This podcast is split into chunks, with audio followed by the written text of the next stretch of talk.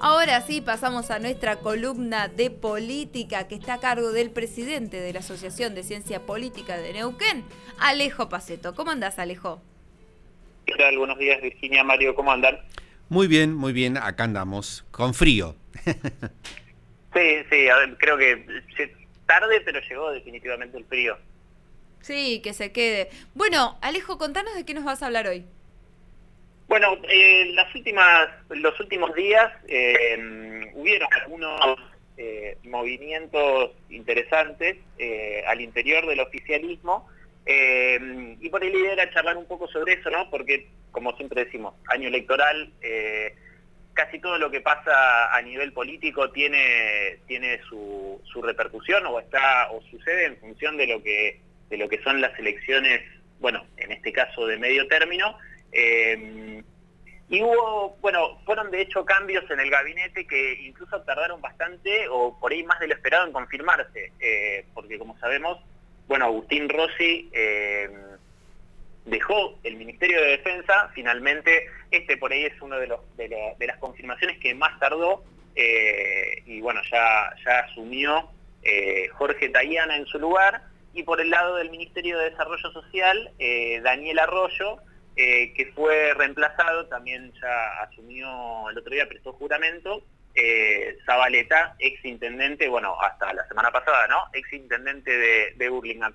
Y acá, bueno, esto también nos muestra, eh, o es otro de los ejemplos que, tenemos, sobre cómo al interior del oficialismo bueno, siguen habiendo eh, internas fuertes, como, como hemos hecho mención casi siempre que hablamos del oficialismo e incluso también de la oposición, bueno, son coaliciones de gobierno, ¿no? Y como lógicamente también al interior de todos los partidos hay internas, eh, bueno, es, es, es mucho más probable que estas internas queden expuestas cuando se trata de coaliciones electorales, cuando eh, son varios partidos los que integran una determinada fuerza, en este caso el oficialismo nacional.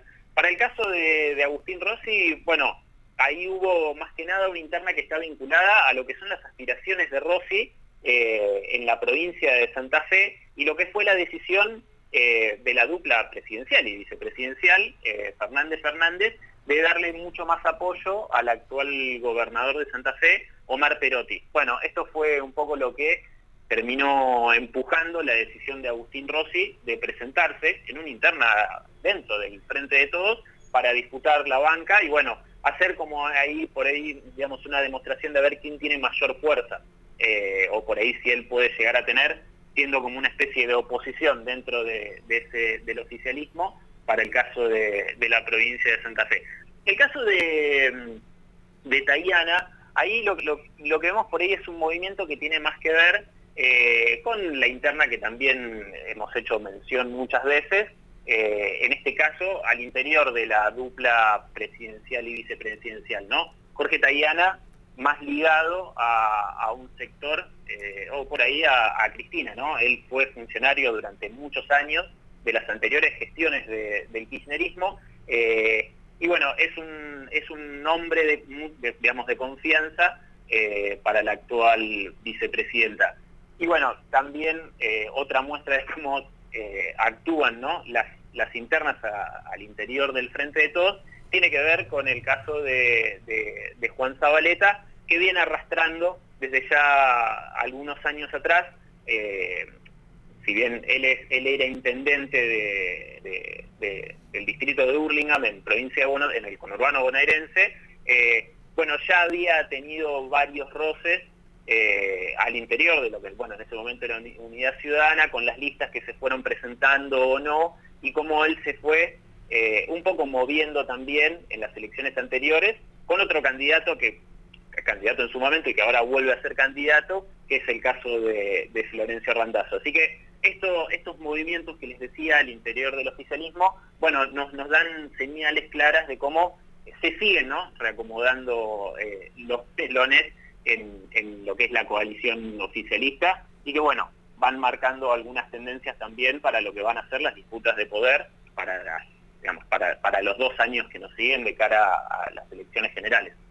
Claro, y aparte estaba pensando, Alejo, que eh, también zafó eh, Santiago Cafiero, quien estaba, le habían puesto ya este el, nombre, la boleta, ¿no? Para, para que deje el gabinete. Sí, sí, sí, era un, era un nombre que se creía que, ya estaba puesto, ¿no? Que iba a ser él el candidato. Eh, ahí, bueno, hubo una... Terminó primando, eh, en este caso, Alberto Fernández, ¿no? En, lograr que no sea Santiago Cafiero, perder el que él entiende es, el, es uno de los mejores ministros que tiene. Eh, bueno, ¿se acuerdan también cuando fue aquella frase de, Cristina, que quizás ahora estamos viendo un poco los efectos colaterales, ¿no? Sobre los funcionarios que no funcionan y que incluso también se creía que iban a ser otros los que se iban a ir o que los, los, movimientos en el gabinete iban a ser en otros casos. Bueno, se ha hablado también mucho eh, de Juan Cabandier, que está bastante ausente, eh, Matías Culfas, eh, bueno, finalmente no terminaron siendo ellos, por eso también fue muy sorpresiva la decisión de, Rossi de irse. Pero esto tiene más que ver con una construcción bueno, en la provincia de Santa Fe, claro, exactamente, exactamente. Este, y bueno, también el caso de, como decíamos, de Zabaleta, ahí es un poco una marca de que por ahí terminó ganando un poco Alberto Fernández eh, en este caso, ¿no? Como que creo que las dos renovaciones que hubieron en el gabinete, los dos nombres nuevos en el gabinete, son un poco de cada lado,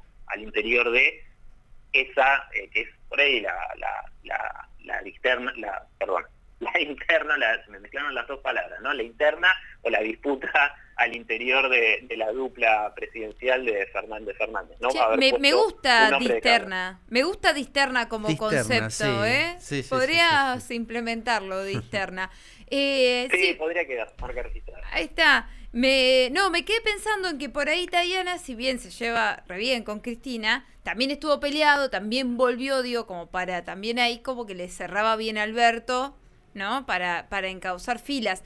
Y, y ahora también pensaba, ¿no? Zabaleta, que va a tener un rol muy importante para tratar de unir lo que se rompió eh, dentro de lo que es el Frente de Todos, porque recordemos que esta semana Juan Grabois hizo público que se había peleado con Máximo Kirchner y que le pidió a Cristina que intervenga y Cristina no le atendió el teléfono.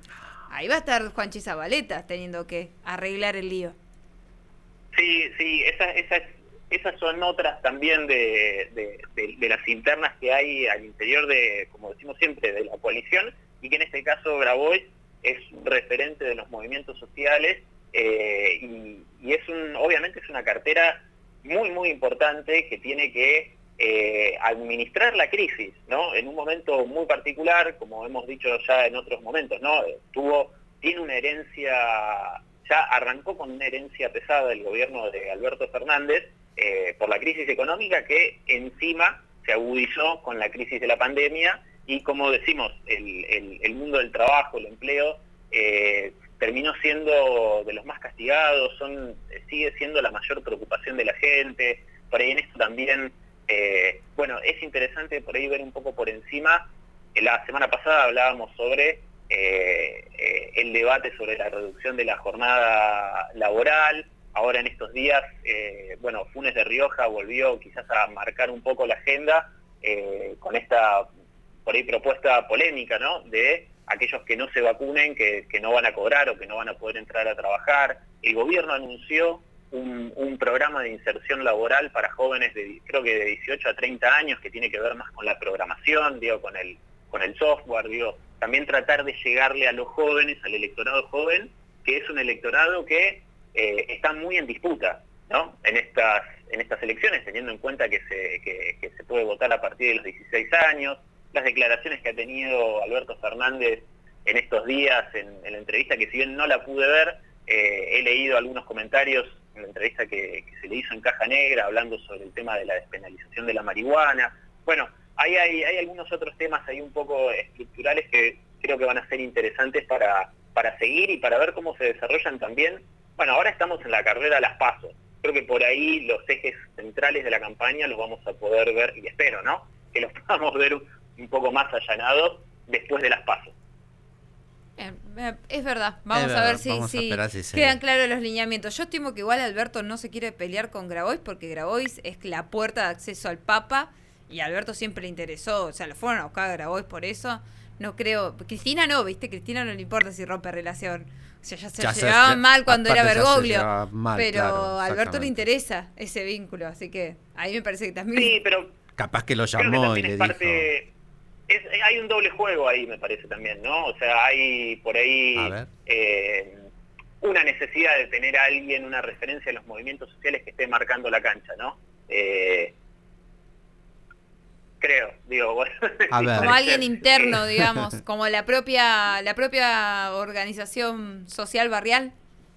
Es un poco de fuego amigo, me parece que el, el- el juego pasa justamente, eh, hay que ver, ¿no? Muchas veces hasta, hasta qué punto puede terminar siendo amigo, sobre todo en instancias mucho más decisivas como son las elecciones generales, ¿no? No nos olvidemos que son, son importantes estas elecciones de medio término, para el gobierno son muy importantes, eh, porque le van a marcar bastante cómo está el humor social, pero lo que va a terminar definiendo y donde creo que se van a agudizar todas las contradicciones van a ser, va a ser eh, a partir del año que viene y mucho más cerca de las elecciones generales. Bueno, te vamos a tener que convocar dos veces a la semana, entonces. Gracias, Alejo. Recordarle a la gente cómo puede comunicarse con vos. Por Twitter es arroba el colorado, Ahí está. con un final. Re fácil. El Colorau. Y lo etiquetamos también en Río Negro Radio. Gracias, eh. Hasta la semana que viene. A ustedes. Así pasaba la columna de política a cargo de Alejo Paceto, presidente de la Asociación Neuquina de Ciencia Política.